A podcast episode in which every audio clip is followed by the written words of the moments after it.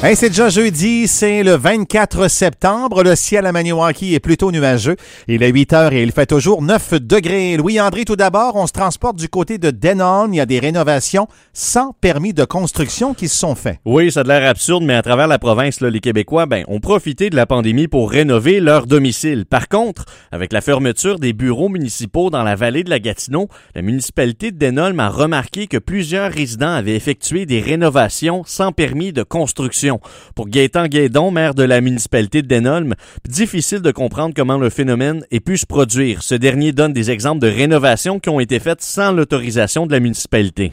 Quelqu'un qui avait de l'achat d'une maison, là. Il est en train de la refaire, mais il avait toujours pas venu chercher son permis. Il y en a un autre qui a décidé euh, d'ajouter un balcon et d'attacher ce balcon-là après sa structure, euh, qui sont quand même des gros travaux. Ils n'ont pas venu chercher de permis. Il y en a même qui ont commencé une construction neuve. Ils avaient juste oublié de venir chez leur permis.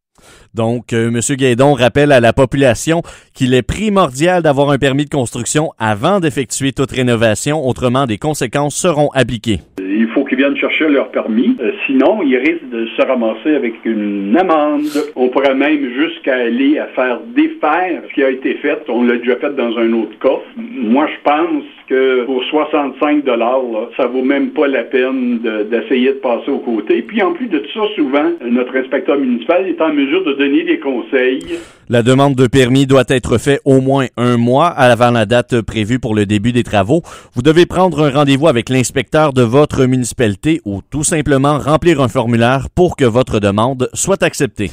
La municipalité de Déléage revoit son règlement sur les nuisances.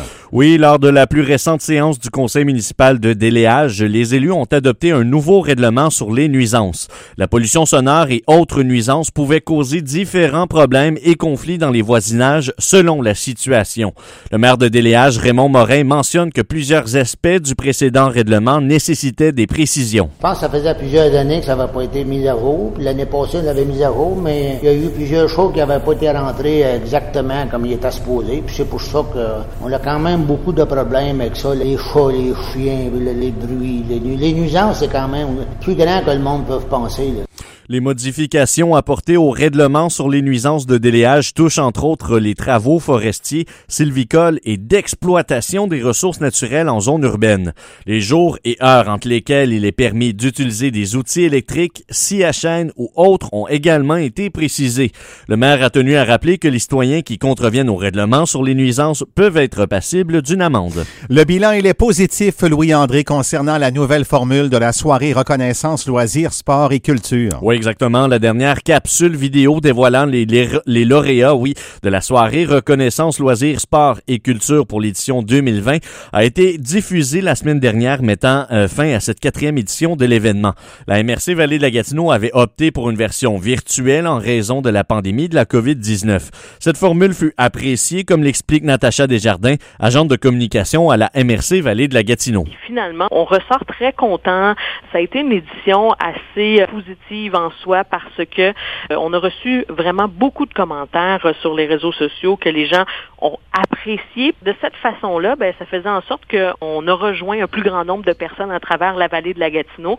Les douze catégories qui euh, visent à souligner les personnes, les municipalités, les organismes ou même les événements de la région qui se sont démarqués dans les domaines des arts, de la culture, du loisir et des sports étaient de retour. Une nouveauté s'est ajoutée à ce lot, comme le mentionne Natacha Desjardins. Et cette année, on a aussi ajouté une mention spéciale, soit l'athlète espoir, pour euh, mettre en lumière des Valgatinois qui ne sont pas admissibles dans aucune catégorie actuelle, mais qui se démarquent, que ce soit au niveau euh, culturel ou bien sportif. Et cette année, bien, c'est un joueur d'hockey originaire de Grand Remous, euh, Tristan Reed, qui a reçu cette mention spéciale. Rappelons que les capsules vidéo ont été réalisées par la compagnie valgatinoise Les Productions Pompettes, des entrepreneurs Karine Lacroix et Christine Crépin avec l'animatrice Marie Papille.